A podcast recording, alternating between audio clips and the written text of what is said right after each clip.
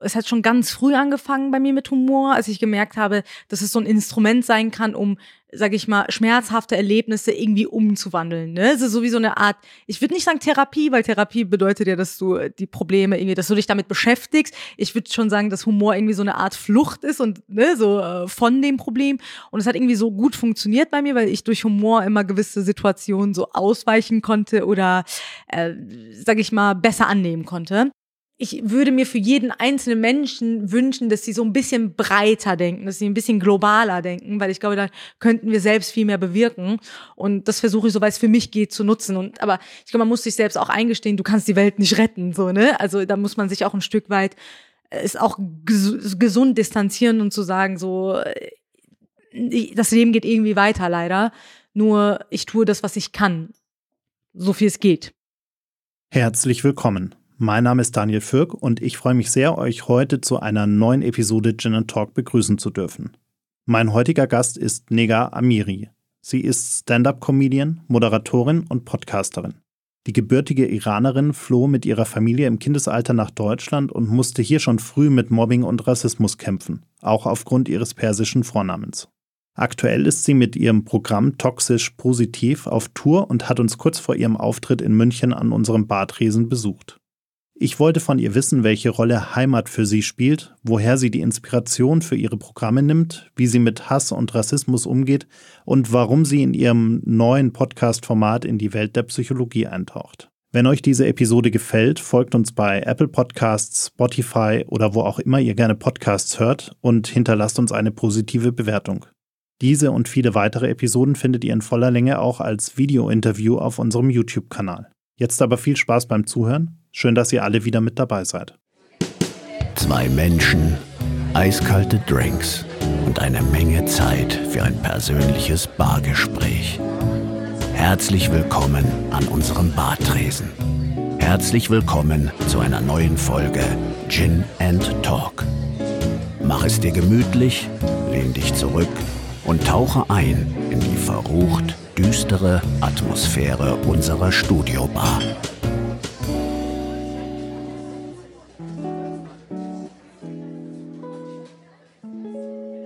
Liebe Nega, herzlich willkommen hier bei uns an der Bar. Ich freue mich sehr, dass du dir die Zeit nimmst, kurz vor deinem Auftritt hier in München. Ja, ich freue mich sehr, bin sehr aufgeregt. Hier äh, ist ein tolles Getränk, hast du mir hier gemacht. Ich, ich habe bis jetzt schon sehr viel Spaß. Ja, wir trinken schon wieder alkoholfreien Gin. Irgendwie äh, bürgert sich das langsam so ein in diesem Format. Davor haben wir nie Alkohol getrunken, weil alle immer in der Früh kamen. Und jetzt trinken wir auf einmal irgendwie nur noch alkoholfreien Gin. Ist aber auch voll okay. Ja, super. Schmeckt sehr gut. Genau. Ich habe heute den ganzen Nachmittag überlegt, wo wir eigentlich anfangen, weil ich habe irgendwie so viele Themen, weil du irgendwie so vielschichtig, vielseitig bist. Deshalb, ich würde mal ganz vorne anfangen, nämlich in deiner Kindheit. Und du, du bist ja als, als Kind nach, nach Deutschland gekommen, äh, weil deine Eltern entschieden haben, aus dem Iran zu fliehen. Wann hast du eigentlich selbst gemerkt, was da überhaupt passiert ist. Also wie, wie lange hat es gedauert, bis du wirklich realisiert hast, was da, was da abging? Also ich war am Anfang, als wir also als es hieß, wir fliehen jetzt nach Deutschland, war ich so, oh mein Gott, endlich, weil ich habe ja als Kind immer so ganz viel Super RTL geschaut äh, mit heimlichen Satelliten, die man offiziell nicht haben darf. Und mein Gesicht hat wirklich am, am, am Fernsehen geklebt und ich habe immer diese deutsche Sendungen gesehen und dachte mir, oh mein Gott, haben die es gut, geile Spielzeuge. Irgendwann mal will ich mit diesen Spielzeugen spielen. Deswegen, als meine Mutter dann äh, gesagt hat, wir werden nach Deutschland fliehen, das Land, wo ich immer quasi die ne, wo ich immer Fernsehen geschaut habe, dachte ich so, wow, mein Leben wird jetzt komplett frei und nice.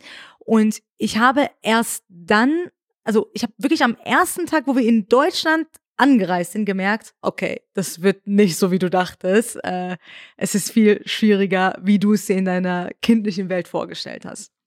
Wann hast du verstanden, welche politischen Schwierigkeiten, diese Gesamtsituation im Iran, dieses gesamte Konstrukt, was ja jetzt auch noch mal bei uns allen im äh, Westen sozusagen sehr präsent äh, die letzten zwei, zwei, drei Jahre angekommen ist. Ähm, wann hast du das so richtig verstanden, also auch nachvollziehen können, warum deine Eltern damals gesagt haben, ich äh, will da nicht mehr leben oder wir wollen da nicht mehr leben? Also einerseits, wenn man in dieser, äh, wenn man im Iran groß wird und das eigentlich normal ist, wenn du Menschen mit Kopftüchern draußen siehst, dann, ne, und eben, äh, da ist es für dich ja normal, ne, du musst ein Kopftuch tragen, es ist ein Muss, es ist in dem Land in dem Sinne Norm. Aber man hat schon als Kind, also ich habe schon als Kind gespürt, dass viele es eigentlich nicht wollen, dass es gezwungen ist. Und meine Mutter hat es immer wieder auch betont und gesagt, dass es, äh, dass das Land nicht frei ist. Und du spürst auch so eine kollektive Energie. Das ist, also ich sage immer, Iran ist wie so ein Riesengefängnis. Also das sind sehr viele Menschen, die eigentlich ausbrechen wollen. Viele schauen ja auch europäisches Fernsehen. Viele wissen ja, was auf der Welt so abgeht und sind so abgeschottet und wären so gerne dabei und würden so gerne gesehen werden, aber können es nicht, weil sie es nicht dürfen. Und diese Energie habe ich schon als Kind gespürt und auch eben, weil meine Mutter das immer wieder gesagt und betont hat wie schade das ist, dass wir hier leben, als, als, als Frauen vor allem. Ne? Also war das schon, ich habe schon relativ früh realisiert. Gab es eigentlich einen bestimmten Grund, warum deine Eltern ausgerechnet gesagt haben, wir gehen nach Deutschland? Also man hätte ja auch äh, irgendein anderes europäisches Land zum Beispiel nehmen können. Die haben sich gedacht, wir wollen unbedingt Steuern zahlen. Das war einfach, die haben gesagt, wir wollen unser ganzes Geld. Äh, nee, also ich glaube, weil wir Verwandte hier hatten, mein Großvater, sein bester Freund hat in Bremen gelebt und meine Onkels, also von meinem Papa die Seite, der hatte Brüder, die in Deutschland, in Wiesbaden quasi gelebt haben und da auch sehr erfolgreich waren. Und meine Tante wohnt auch in Frankfurt. Also wir hatten viele Verwandte hier.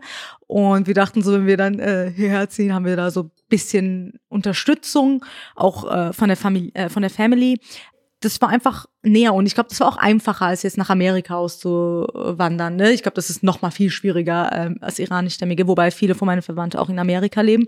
Aber es war so der einfachere Schritt und genau, deswegen Deutschland.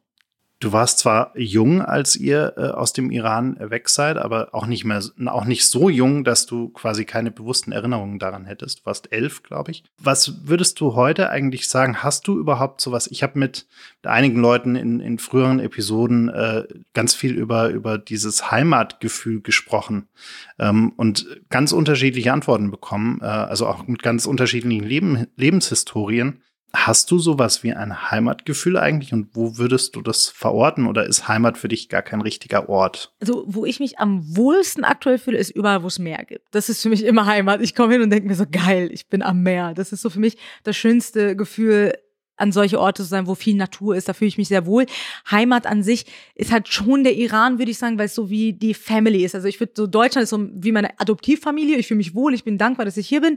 Aber dieses echte Gefühl, wie ich damals in der Heimat hatte, diese, dieses Verwurzeltsein, das konnte ich nirgends auf der Welt so spüren. Ne?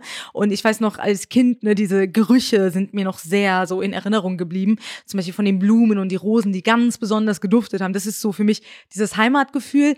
Ähm, und habe ich so, glaube ich, nirgends auf der Welt wieder erlebt. Das ist so ein ganz spezielles Gefühl. Also ich würde schon sagen, dass noch der Iran so wirklich meine Heimat ist, auch wenn ich auch versuche zu verdrängen.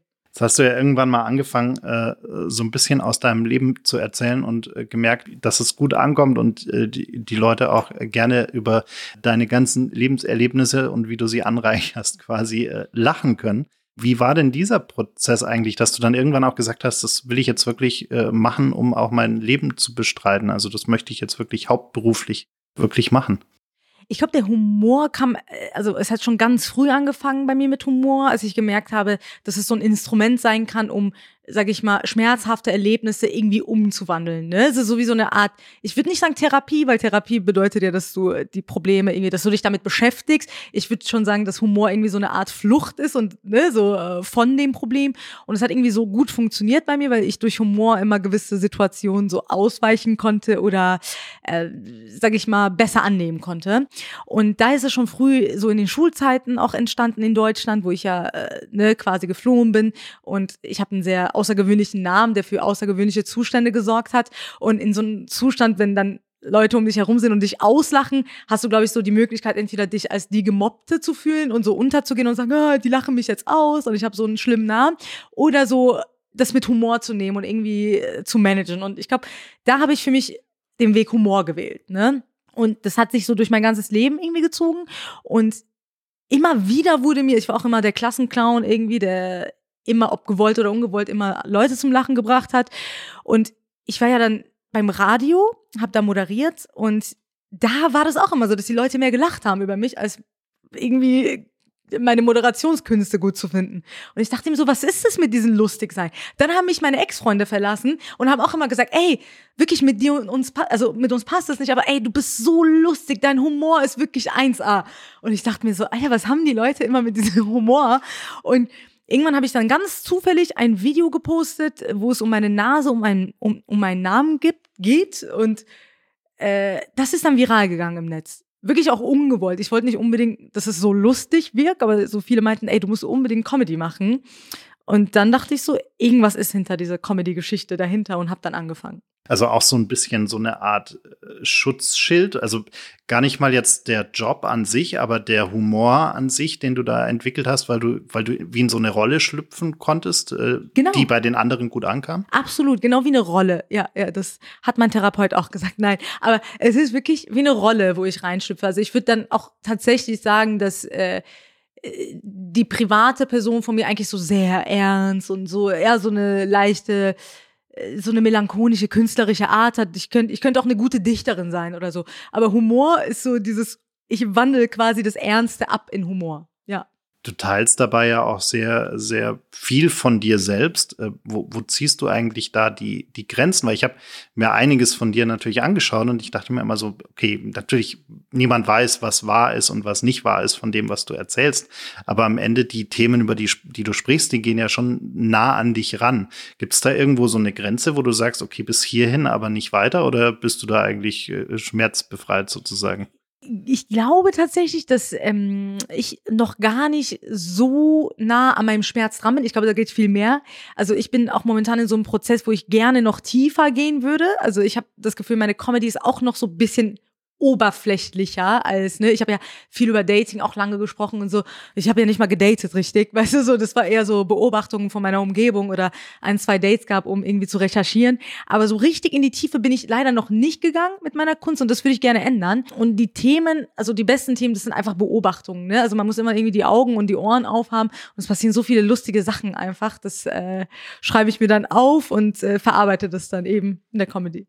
Jetzt kann ich das mit dem Beobachten und, und irgendwie analysieren ganz gut nachvollziehen. Das ist vielleicht auch der Grund, warum du, äh, ich glaube, am 4. April, also vor ein paar Tagen, ist gerade äh, eure erste Podcast-Episode online gegangen.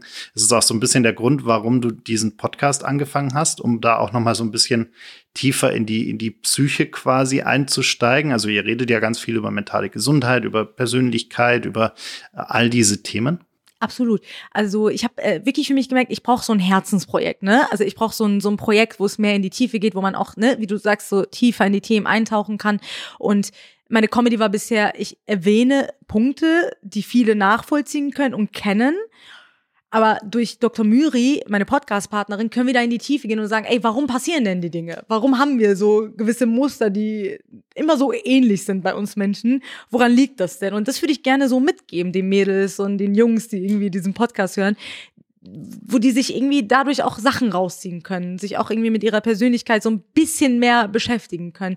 Und ich glaube, das ist sowieso alles so ein bisschen im Wandel, dass man irgendwie ähm, mehr nach innen kehrt, auch, auch durch die gesamte Corona-Situation hatten ja viele Menschen Zeit, die sind mehr in sich gekehrt und haben neue Seiten an sich entdeckt, neue Ängste, neue Muster und die kann man gut verarbeiten. Also ich würde nicht sagen, dass so eine Podcast-Folge jetzt Therapie ersetzt, aber ich glaube, das ist so ein cooler Einstieg, um einfach äh, ja sich ein bisschen mehr mit den Mustern, die man hat und worüber man lacht, zu beschäftigen. Du sprichst darin ja auch recht offen, dass du, dass du auch selbst eine Therapie machst.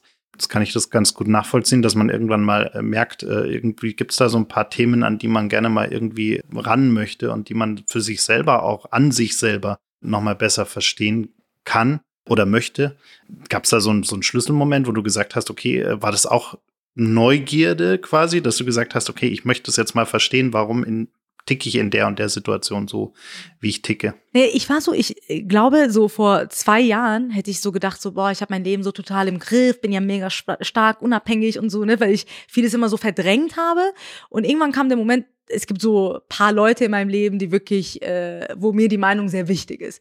Und einer diesen Personen hat gemeint, du fliehst vor wesentlichen Punkten in dein Leben, die man gar nicht ohne Therapie äh, also die werden nicht verschwinden ohne Therapie. Und ich dachte so, wie, ja, ich meditiere jeden Tag, ich mache Sport, also ich bin doch total gesund. Und die Person ko konnte das aber mit einem anderen Winkel sehen.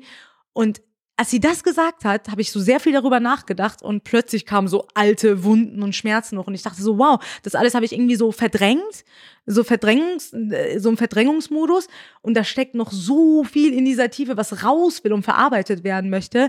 Und dann habe ich wirklich für mich die Entscheidung getroffen, so ich will zur Therapie gehen, ich will das auflösen und es äh, tut so gut, es ist wirklich äh, sehr, sehr wichtig. Also ich glaube, wir vergessen manchmal, wie viel wir im Alltag verdrängen und wie wichtig das ist, auch mal in die Tiefe zu gehen und diese Sachen aufzulösen. Ist auch verrückt, wie man nach so einer Zeit so ein, wie so ein Denkprozess im Kopf hat und auf einmal, äh, auch wenn man irgendwie mal äh, dann ein paar Wochen vielleicht nicht in der äh, Session war oder so, auf einmal fällt wie so ein Schalter um und man merkt, ach so, okay, ja. jetzt habe ich es verstanden. Genau, absolut.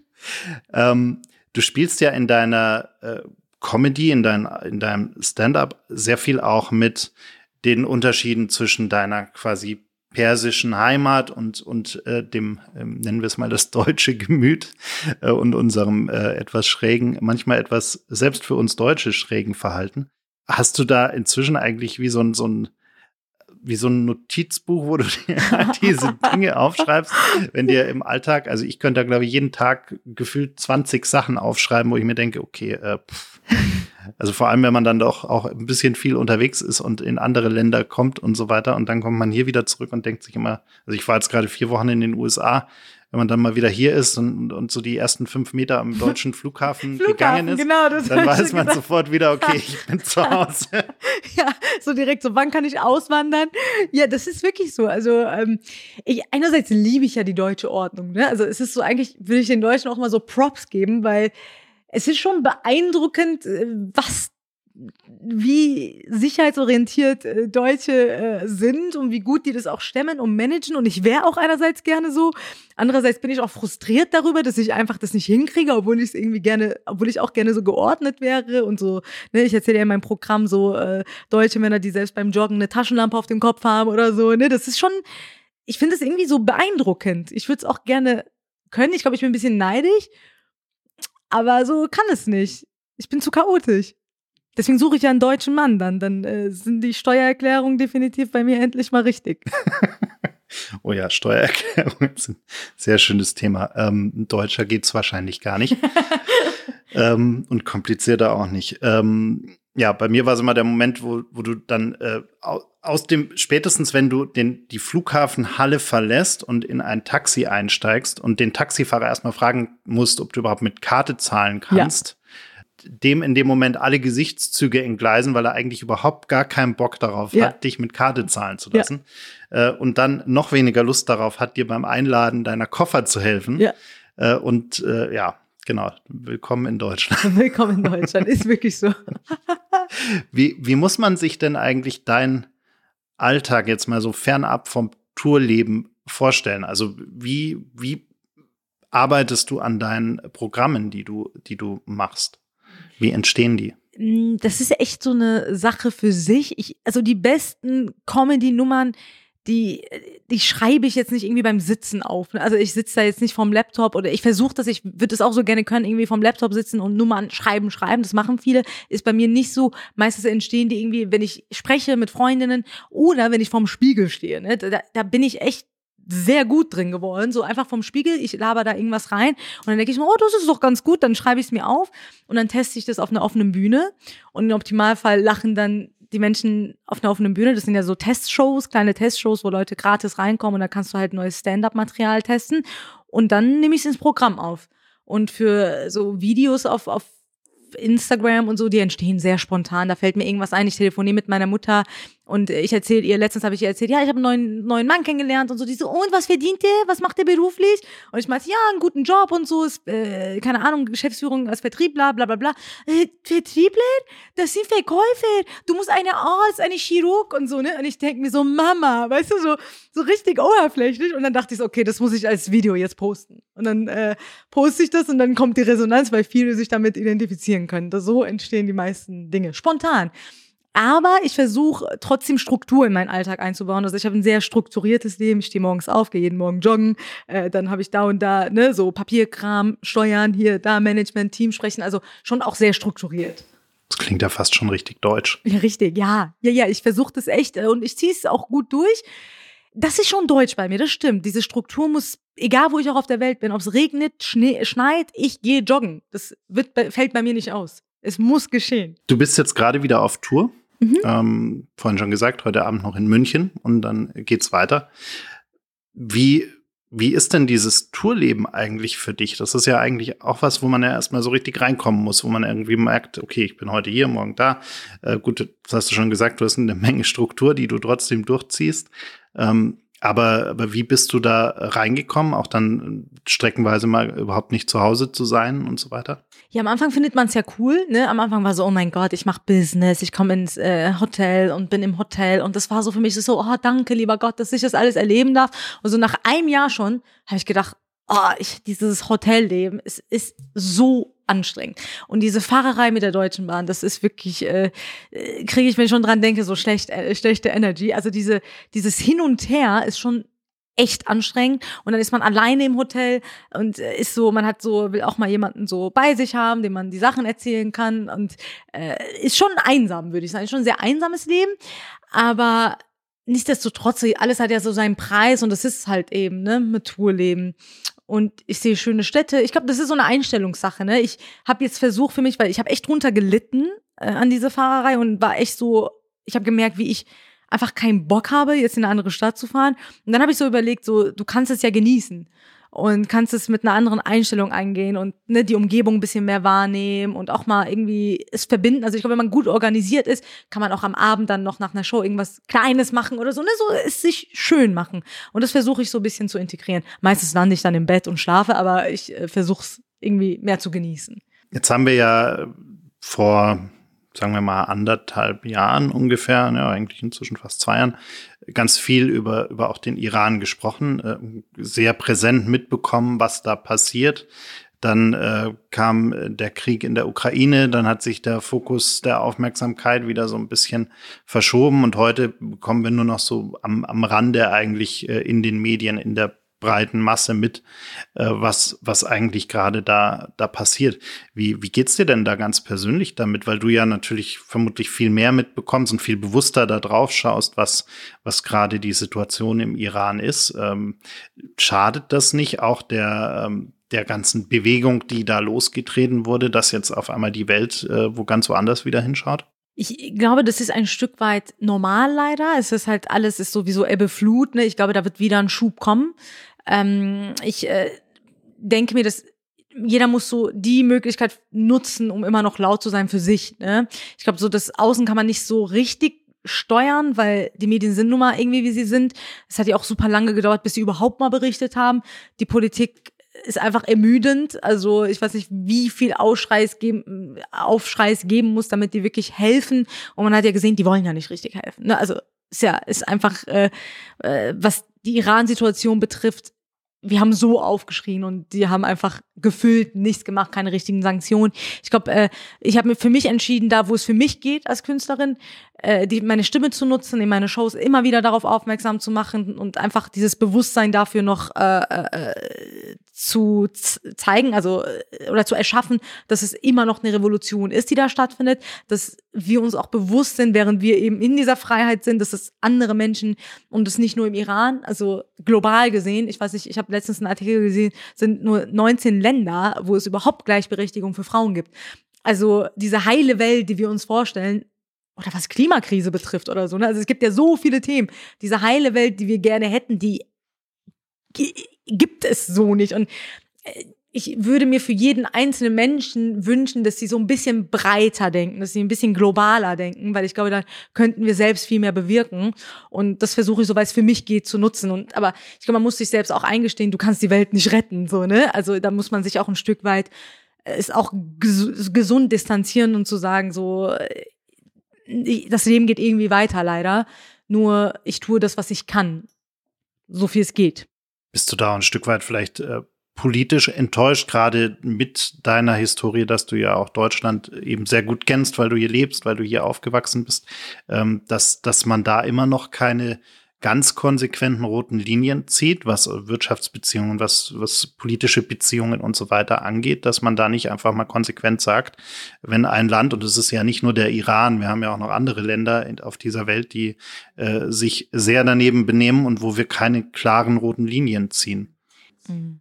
Also ich bin sage ich mal, nicht überrascht, dass es so ist. Das ist so dieses Gefühl, was ich habe. Ich bin nicht überrascht. Ich habe so mir schon gedacht, dass es so kommen wird und äh, hab ja Enttäuschung trifft es auch gut, weil so letztendlich denke ich mir so, die sind halt so wie sie sind und äh, denke mir so, was muss denn passieren und ja, das ist echt schwer. Also ich bin schon, es war auch sehr ermüdend, immer wieder zu sehen. Ne? Da gibt's so viel Aufschrei, so viel, so viele Menschen, die nach Hilfe rufen. Und wenn man die Bilder sieht, das war ja so furchtbar, was da passiert ist. Und ich denke mir so, aber ich war nie, ich habe auch nie was anderes erwartet irgendwie, ne? Also, dass das, dass die Politik viel besser ist und dass die da sofort, weil sonst wäre ja schon längst was geschehen, ne? Also, ich glaube, die wissen, was abgeht. Nur die wollen da nicht richtig helfen. Die Gründe weiß ich nicht. Ich weiß nicht, was die Gründe sind, aber ich glaube, das dürfte denen klar sein, dass viele Menschen auf der Welt leiden. Also, auch, wie gesagt, in ganz vielen anderen Ländern. Afghanistan ist so ein Beispiel. Also ganz traurig, wie die Italien, also das, dass die da wieder sind, das, es ist unfassbar. Also ich weiß nicht, wie die Politiker das vereinbaren können und wie die damit leben können. Ich könnte es nicht. Hast du das Gefühl, dass sich äh, die, die Wahrnehmung deiner Person verändert hat durch die, durch die ganze Situation, durch die quasi größere Wahrnehmung der Situation im Iran? Also ich war selbst überrascht über mich selbst, dass ich in der Situation also ich bin ja gar nicht politisch, ne? Ich bin null politisch, ich habe mich nie mit Politik beschäftigt. Ich habe keine Ahnung von der Politik, weil ich auch lange Zeit irgendwie, ich wusste, wenn ich mich zu sehr damit beschäftige, werde ich zu enttäuscht sein. Also deswegen dachte ich, äh, ich gehe da gar nicht zu sehr rein. Ähm, aber das, als das mit Iran passiert ist, das war, also es sind Dinge durch mich durchgeschehen. Die Videos die, die mussten passieren. Also es war so, als äh, wäre es irgendwie so ein, dieser Weltschmerz, der in mir sowieso schon da ist, einfach rausgetragen wurden, ohne dass ich es bewusst gemacht habe. Also war ich so, was passiert gerade hier? Wie sehr bewegt mich das? Und ne, das, da kam eine ganz andere Person von mir durch, wo auch viele gesagt haben, was ist denn mit der los? Die äh, lustige Neger, die irgendwie da immer so rumhüpft und auf lustig macht, hat ja doch eine deepere Seite. Und ich glaube, da kam eben äh, der Schmerz, der ja schon seit Jahren so da ist, einfach medial auch durch, weil es nicht anders ging. Und dadurch glaube ich schon, dass sich äh, so das Bild auch nochmal verändert hat im Außen. Äh, aber das ist ja etwas, was schon in mir steckt und was nur mehr zum Vorschein gekommen ist. Jetzt hast du ja auch, bist du ja auch sehr aktiv in, in sozialen Netzwerken, sehr aktiv auf, auf Instagram ich kann mir vorstellen, da kommt ja auch nicht nur positives Feedback. Und vielleicht gerade durch die ganze Situation äh, könnte ich mir vorstellen, dass vielleicht das Thema negatives Feedback, Hate Speech, Hasskommentare, was auch immer, vielleicht auch noch ein Stück weit zugenommen hat. Wie, wie gehst du denn damit um und wie nimmst du das wahr? Mm, ja, also im Internet ist wirklich äh, von aller Art äh, äh, äh sowohl sexistische Nachrichten als auch äh, ne, Beleidigungen. Also das ist so etwas, es hört sich irgendwie doof an, aber man gewöhnt sich leider dran. Also ich habe da so ein, auch wieder so einen Schutzmechanismus schon von Anfang an. Da kam ja auch schon sehr viel Hate. Ich halte das irgendwie ab. Ne? Das äh, ist wie so ein Filter. Ich lese das gar nicht und, oder ich lache es weg.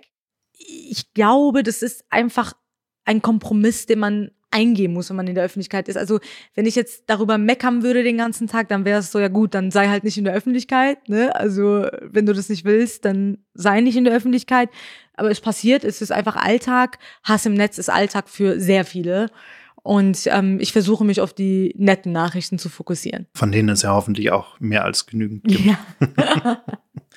ähm, wenn du mal auf die Zukunft deiner Karriere sozusagen schaust, äh, was wären denn Dinge, die du gerne mal erreichen würdest? Hast du so eine Art Bucketlist, wo du, also du hast ja gesagt, du bist sehr strukturiert in vielen Dingen. Hast du da vielleicht auch so eine Art Plan, so eine Art äh, Wunschliste, was du gerne mal erreichen oder machen wollen würdest? Ja, ich habe lustigerweise schon, äh, bevor ich mit Comedy so richtig angefangen habe, also als ich, als es so losging, habe ich mir so die nächsten fünf Jahre geplant und so, ne? Und ich mache das immer wieder. Ich setze mich hin und denk so, in welche Richtung soll es gehen? Und lustigerweise tritt auch alles ein, was du so aufschreibst.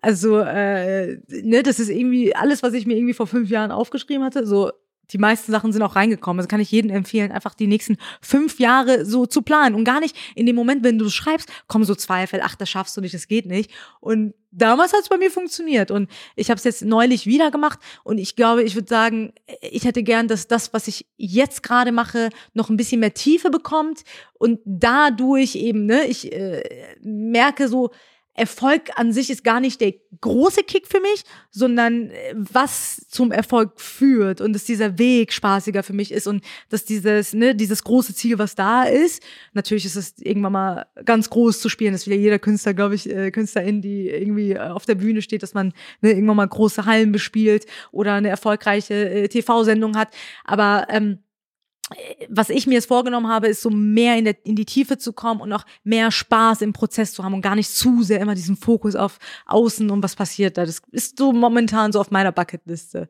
Um nochmal auf deinen Podcast zu sprechen zu kommen die erste Episode ist raus. Was, was erwartet uns denn äh, in den nächsten Episoden und habt ihr, habt ihr euch so einen, so einen Art festen Rhythmus vorgenommen, äh, in dem die neuen Episoden dann auch erscheinen werden? Ja, die kommen wöchentlich tatsächlich. Äh, wir sind ja, wir machen das ja in Kooperation mit einem Sender. Ich weiß nicht, ob man hier Product Placement, aber wir machen es ja in Kombination mit einem erfolgreichen Sender und da haben wir natürlich viel Struktur, wann, wann was veröffentlicht wird. Die nächste Folge war irgendwas mit Selbstwertgefühl, nee, schlechte Gefühle zulassen. Genau, das war das. Und lustigerweise immer, wenn ich die Folgen aufnehme, habe ich auch irgendein Thema in dem Moment. Das ist voll geil, weil ich habe gratis Therapiestunde mit Dr. Müri. Ich denke mir so Jackpot. Ich habe zwei Therapeuten eigentlich. Und äh, da war auch äh, irgendwas, ich weiß gar nicht, was da hatte mir irgendjemanden nicht geschrieben, den ich gut fand oder so. Und das habe ich dann irgendwie verarbeitet in der Folge. Wird gut. Hört rein. Ist, ist nice. Hast du eigentlich das Gefühl, dass gerade so die äh, Fähigkeit oder die Bereitschaft, über, über auch mentale Probleme oder Herausforderungen zu sprechen, äh, so ein bisschen zugenommen hat. Also ich habe das Gefühl, gerade gerade mit der Pandemie und danach, äh, wo ja auch die, die Themen sehr ernst waren und jeder irgendwie so ein bisschen gespürt hat, dass man da auch schnell in, in echte Probleme abrutschen kann. Ähm, seitdem ist es so ein bisschen besprechbarer alles. Geht's, geht's dir da ähnlich? Also sind wir da jetzt langsam mal an einem Punkt, wo, wo wir auch wirklich ehrlich und nicht nur so, äh, so als Show-Aspekt, äh, sondern wirklich ganz ehrlich mal über, über diese Themen sprechen können? Ja, ich glaube, ja. Ich glaube, ich glaube, dass die Welt generell so in einem Wandel ist, wo Menschen bewusster werden. Ich glaube, das Thema Bewusstsein, Achtsamkeit, Persönlichkeitsentwicklung und auch ne, eben Therapie. Ich glaube, das nimmt immer mehr zu. Und ähm, genau wie du auch gesagt hast, durch Corona, dadurch, dass eben Themen hochkamen, wo man gar nicht wusste, dass sie vorhanden sind, weil man so überarbeitet war, was in Deutschland ja normal ist, war man so überrascht über die eigenen Emotionen und jeder versucht das in irgendeiner Form zu äh, verarbeiten. Ähm, und ich glaube, dass es trotzdem noch viele Menschen gibt, die darüber nicht so reden. Und ich merke, ne, also wir sind ja in so einer Medienbubble, wo wir das so mitkriegen und um uns herum sagt jeder, oh toll, dass du darüber sprichst. Aber ich glaube, so die große Masse ist immer noch sehr zurückhaltend, was Emotionen betrifft, gerade in Deutschland. Und ich würde es mir wünschen, dass man authentischer und ehrlicher ist. Und mir fällt es ja auch nicht leicht, ne? Also, äh, wo ich letztens das Posting gemacht habe, ich mache eine Therapie. Ich habe natürlich auch so es war einerseits kam positives Feedback, viel positives Feedback, andererseits dachte ich so, boah, ey, jetzt denken die, die geht's ja mega schlecht, ne, weil da ist ja auch, die Leute reimen sich ja auch dann Dinge zusammen. Und dann dachte ich so nicht, dass die mich jetzt als, ne, dass die denken jetzt, mir geht's super schlecht und ich bin krank. Und es ist ja nicht so, also es ist ja, es sind ja Themen, die gelöst werden wollen. Und mir geht's in vielen Punkten nicht gut, aber was die Öffentlichkeit sich da zusammenreibt, darauf habe ich keinen Einfluss. Und es ist jedes Mal, wenn du dich verletzlich zeigst, gehst du auch das Risiko ein, dass Menschen sich daraus ihre eigenen Stories machen. Also es fiel mir auch nicht so einfach und da schwanke ich auch noch selbst hin und her. Nur ich glaube, ich habe für mich die Entscheidung, ich für mich getroffen, ehrlicher zu sein und authentischer zu sein, weil für was macht man es sonst? Und damit auch Verletzlichkeit zuzulassen. Genau, weil so, dann denke ich mir so, dann mach auch, dann sei auch nicht in der Öffentlichkeit, weil irgendwas musst du ja den, den Menschen geben, so, ne?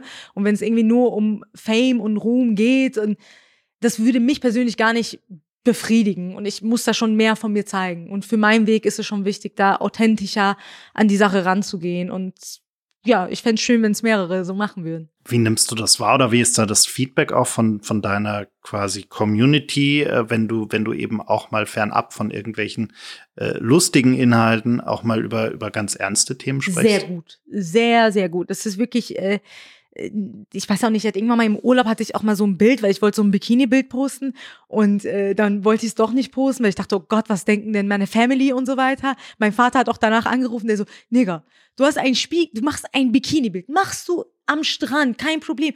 Warum vor Spiegel machst du so ein Bild und so? Der hat mich dann wirklich so richtig blöd angemacht von der Seite. Und dann habe ich dieses Bikini-Bild gepostet und habe authentisch gesagt, in meinem Kulturkreis oder in meinem Freundeskreis ist es ein No-Go, ein Bikini-Bild zu posten. Und ich wollte es nicht posten, aber ich mach's jetzt. Und da kamen hunderte Kommentare von Frauen, die dasselbe fühlen und sagen, oh, danke, dass du das aussprichst. Also es ist immer eigentlich, immer diese Verletzlichkeit kommt so gut an, weil die Leute, die fühlen dasselbe.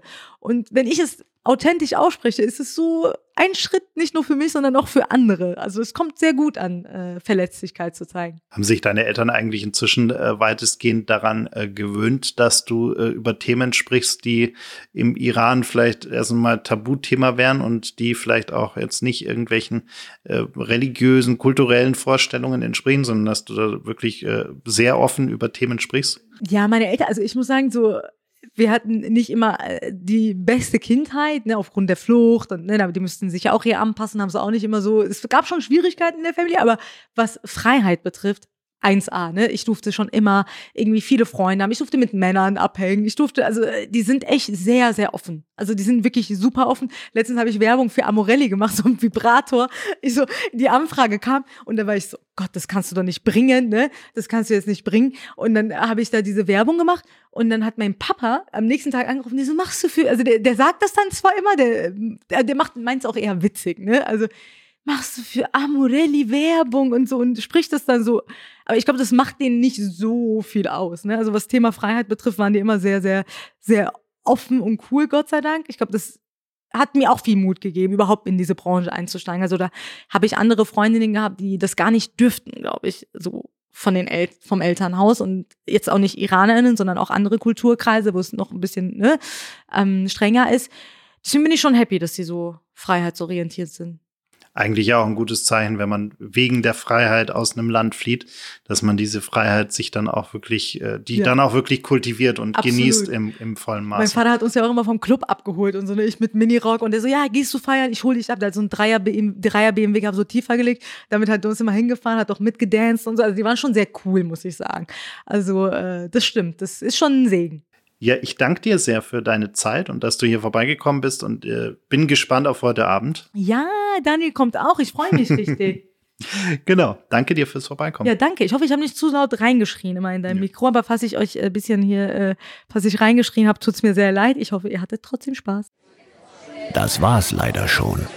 Die letzte Runde ist ausgetrunken, das Gespräch zu Ende. Vielen Dank fürs Zuhören.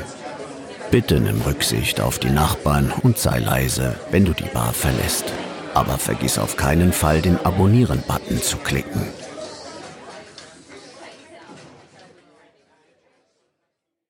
Gin and Talk ist ein Podcast von 48 Forward, produziert in den 48 Forward Studios in München.